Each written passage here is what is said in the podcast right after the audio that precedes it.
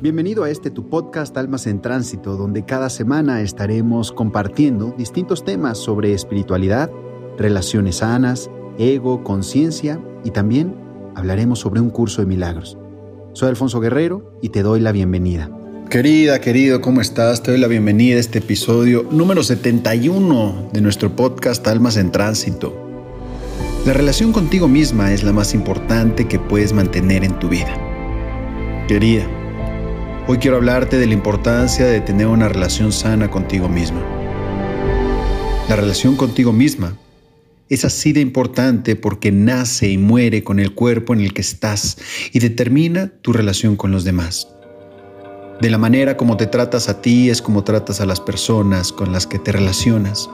Entonces, considera que proyectar y brindar amor, armonía y establecer relaciones sanas con los demás pasa por descubrir qué tipo de relación tienes contigo misma.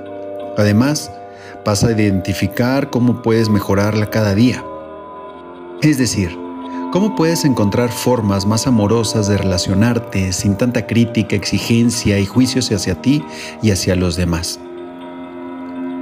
En tu lista de prioridades, ¿Estás tú?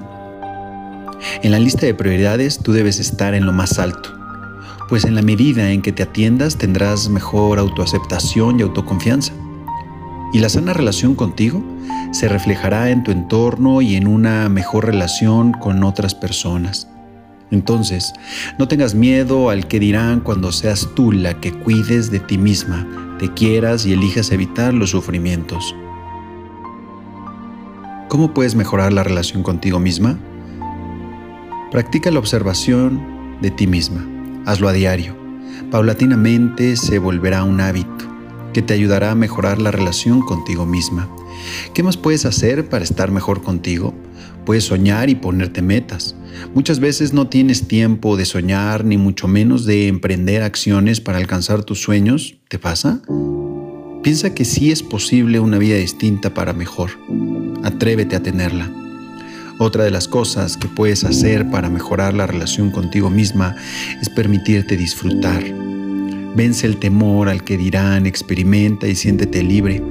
De esta manera mejorarás la relación contigo, pues podrás disfrutar de los momentos haciendo lo que te da satisfacción.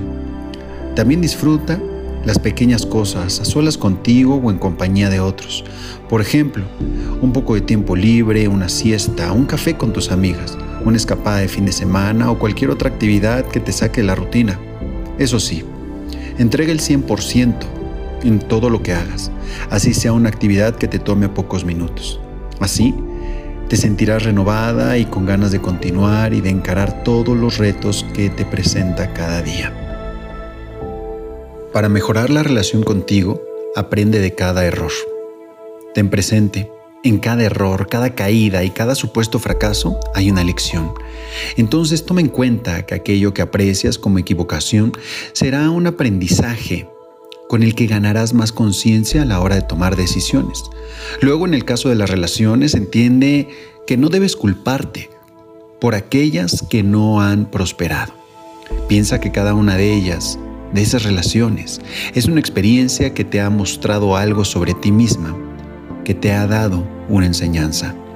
Con ese aprendizaje incorporado a tu vida, mejorará la relación contigo misma y por lo tanto con los demás. Por último, ten paciencia y tolerancia. Ponte en marcha hacia el autoconocimiento, hacia los cambios que quieras hacer en tu vida. Sé paciente, amorosa y tolerante contigo misma. En ese proceso, Acepta también lo que te funciona y te hace feliz. Manténlo con beneplácito y satisfacción. Los procesos de aceptación toman tiempo. Hace falta entrenar tu mente y practicar a diario para llegar a reconocerte en la esencia de lo que eres. Querida, espero que te haya aportado algo el podcast del día de hoy. Nos vemos la próxima semana para seguir profundizando y trabajando algún tema de tu interés. Hasta la próxima. Namaste.